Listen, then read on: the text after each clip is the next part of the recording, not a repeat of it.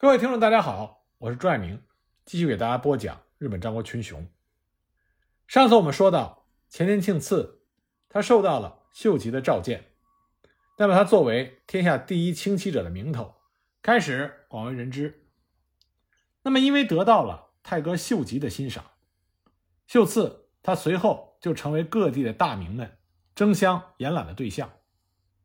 但是庆次却对各地的大名们一一无视，他唯独与上杉家的家臣直江兼续交好。我们前面讲到过直江兼续，他与伊达家的片仓景纲并称为天下两大陪臣，文武全才，而且身材高大，言语清朗，仪表雄伟，甚得丰臣秀吉和德川家康这些人的赞赏，也是一时之贤将。并且深通文艺风雅之道。那么前田庆次同样是精于文武两道，并且擅长和歌。两个人因为心气相近、兴趣相投，而逐渐成为深交。除此之外呢，前田庆次对于上杉家的家主上杉景胜也是颇为敬仰。据说庆次在京都期间，有一个晚上，秀吉在福建的府邸宴请天下大名。庆次因为秀吉的特别赏识，也得以列席其间。宴至正酣，末座的庆次突然戴上了猴子的面具，手持折扇，从一个坐席跳到了另一个坐席，又在朱大明的膝前打滚，乱取酒食来吃。因为知道庆次的轻骑行为已经得到了秀吉的特许，在座的大明都是敢怒不敢言。然而当庆次。跳到了上山景胜面前的时候，景胜冷静的一把就把庆次抓住了，交给身后的从人看管，自己则面不改色的继续饮酒。景胜这种保持本色、不畏权贵的作风，实际上和庆次的风格颇为相合，所以事后庆次对别人说：“天下之大，能当我主的，除了会津的景胜公外，再无他人。”一五九八年夏天，丰臣秀吉去世，也是这一年的夏天，前田庆次经过直江兼续的推荐，入室了上杉家。时间上的巧合，让人不得不推测，这大概是为了回报秀吉的知遇之恩，庆次才一直没有加入心仪的上杉家，一直到秀吉的去世，这才实现了他自己的愿望。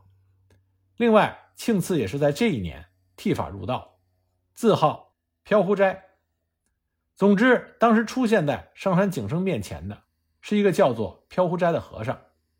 这个人大热天还穿着厚厚的毛皮坎肩内着黑色的长袖。他向景胜献上了三根大萝卜作为见面礼，并说：“这三根萝卜是我的家奴，看起来确实不雅，但实则非常的美味。此举无疑是以萝卜为自喻。”庆次同时向上杉家提出的出仕的条件是，可以不在乎俸禄的多少，只希望行动能够自由。而上杉家在答应了庆次的要求之后，还给庆次俸禄一千担的待遇，并让他担任了阻外御夫持方的笔头。这个阻外御夫持方指的是非上杉家普代出身的新参家臣。事实上，除了前田庆次之外，上杉家在这一年前后招募了很多浪人。自从移风会津以来，从上杉谦信时代一起相随过来的百战老臣们大多已经病死。由于移风再加上久无战事，新一代家臣的培养就成为上杉家的薄弱环节。故而秀吉一死，上杉家就加快了大量招收各地浪人作为家臣的步伐。也许上杉景胜这个时候也预感到了即将到来的新的战乱。这一年新加入上山的家臣，大多来自被没收了汇金九十二万担领地的普生家，同时也有一些天下知名的武士。这些人共同组成了上山家的阻外御夫持方。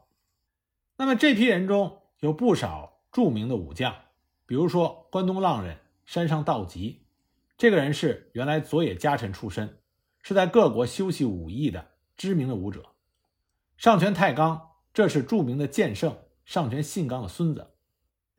那么前田庆次入仕上杉家之后不久，就开始使用枪体变涂为红色的朱枪。自上山迁徙以来，朱枪一直是上山家内一种荣誉的象征。能使用朱枪的，通常都是实力得到了家内的公认，而被家主特许的勇者。由此可见，庆次他早已仰慕勇武重义的上杉家的家风，这一方面也是他特立独行的轻骑行为之一。不过呢，有不少家臣对于庆次的这个举动大为不满，因为庆次他既没有展示自己的武勇，他使用朱枪也没有得到上山景胜的许可。直江兼续在得知这件事情之后，向上山景胜进言，随后景胜特意向包括庆次在内的五人发布了使用朱枪的御免状，这才免去了一场纷争。此后，这五人被称作为朱枪五人众。除了使用朱枪之外，庆次也特别喜爱红色的铠甲，因为红色的铠甲在战国一直代表着勇猛。那么到了上山家，庆次仍然不改他轻骑的行为。当时出了这么一件事情：上山家的家庙本来是越后的林泉寺，后来上山由越后转封到了会津，林泉寺也跟着迁到了会津，并且借助与上山家的关系。而成为当地规格最高的寺院，那么寺里的主持和尚因此对人非常的轻慢。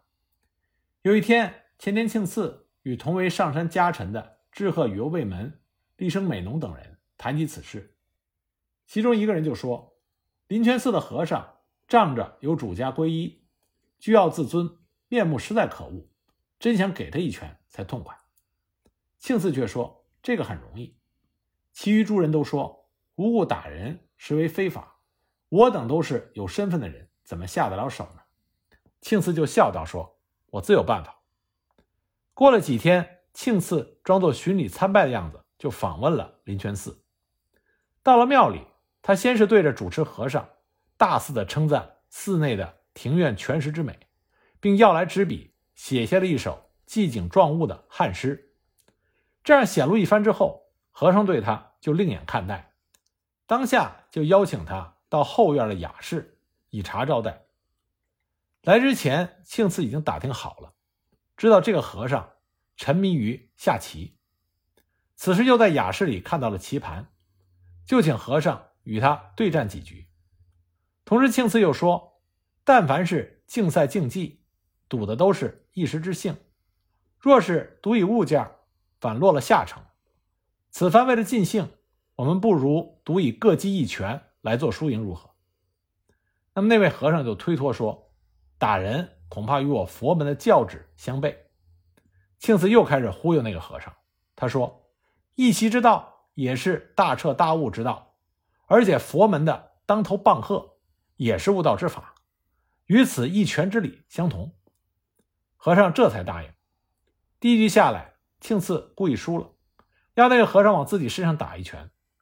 和尚原本就不情愿，在庆次的再三要求之下，只好用指头在他的身上弹了一下。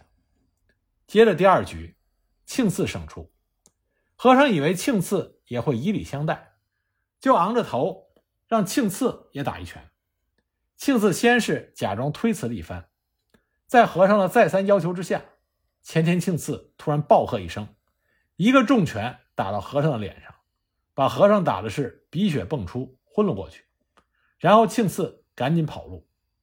这件事传开，上山家诸同僚都为之笑道。公元一五九九年，庆次名义上的叔父，曾经的竞争者，他的敌人也是曾经的主公前田利家因病去世，遗留下来的是一个荣光显耀的百万担大名前田家，和一个即将又陷入战乱的天下。公元一六零零年，代理前田利家主持天下政务的德川家康，命令上山景胜由会津上洛。因为此前家康的种种行为，已经显示出了他想篡夺丰臣家政权的野心，所以上山景胜对他的上洛之命不予回应。随后，德川家康在大阪召集了朱大明，组织对上山景胜的会津讨伐军东上。七月二十四日。德川家康到达下野的小山，在此处收到了石田三成举兵的消息，在小山召开了军事会议之后，德川家康留下了结城秀康，以少量的兵力监视上杉家，他自己则率主力回军西上。随后呢，上杉家并没有追击德川家康，而是掉头对摩擦已久的出羽的最上家发起了进攻。九月八日，直江兼续亲率两万五千人从米泽出发，向最上岭内进攻。前田庆次与阻碍御夫持方也随着兼续一起出战。上杉家另外还有志太义秀、夏吉忠等合兵三千，从庄内向最上岭发起了进攻。这个时候，最上方的兵力只有七千人，并且分散在本城、山形城。以及上山城、淀谷城与长谷堂城这些支城之中，那么上山军虽然占有兵力优势，但是随后在各地都遭到了最上军的决死顽抗。九月十三日，直江兼续攻陷了最上军的前方基地淀谷城，城主江口光清以下五百多人全部战死，而上山军也付出了近千人的伤亡。九月十七日。直江兼续分出的进攻上山城的部队，又在上山城下遭到了最上方的奇袭，大将本村亲胜以下多人战死，而直江兼续的主力一万八千人，也被最上家的重臣志村光安死死地钉在了长谷堂城下。与此同时，九月十五日，德川家康已经在关原击破了石田三成。九月二十一日。在最上家的连续求援之下，伊达正宗以留守正经为大将，出兵三千，布阵于山形城东，名为救援最上家，实则静观其变。九月二十九日，久攻不下之余，直江兼续下令对长谷堂城发起了总攻。这一天，直江兼续坐镇高地，以火矢。对城内进行了如雨般的攻击，当时的情景犹如千雷尽落，片刻之间，长谷堂城内就化作了一片修罗场。上山方由上泉太纲作为先锋，前田庆次率领阻碍御夫持方也作为攻城的主力参战。奋战过后，上山军一度攻入城内，又被志村光安率领守军冒死赶出，随后。上山方三千多新参加的浪人之兵，在城下四处放火。此时，志村光安又率领八百名武士发起了逆袭。眼看着情况不妙，直江兼续急令回军，而士大将上泉信纲突然一骑突出，前去救援。然而，上泉麾下的武士，除了名为大高七左卫门者，其他没有一个人随着主将上前。此时，前田庆次与宇佐美民部率领的二十骑也一同冲了上去，前去救援上泉太纲。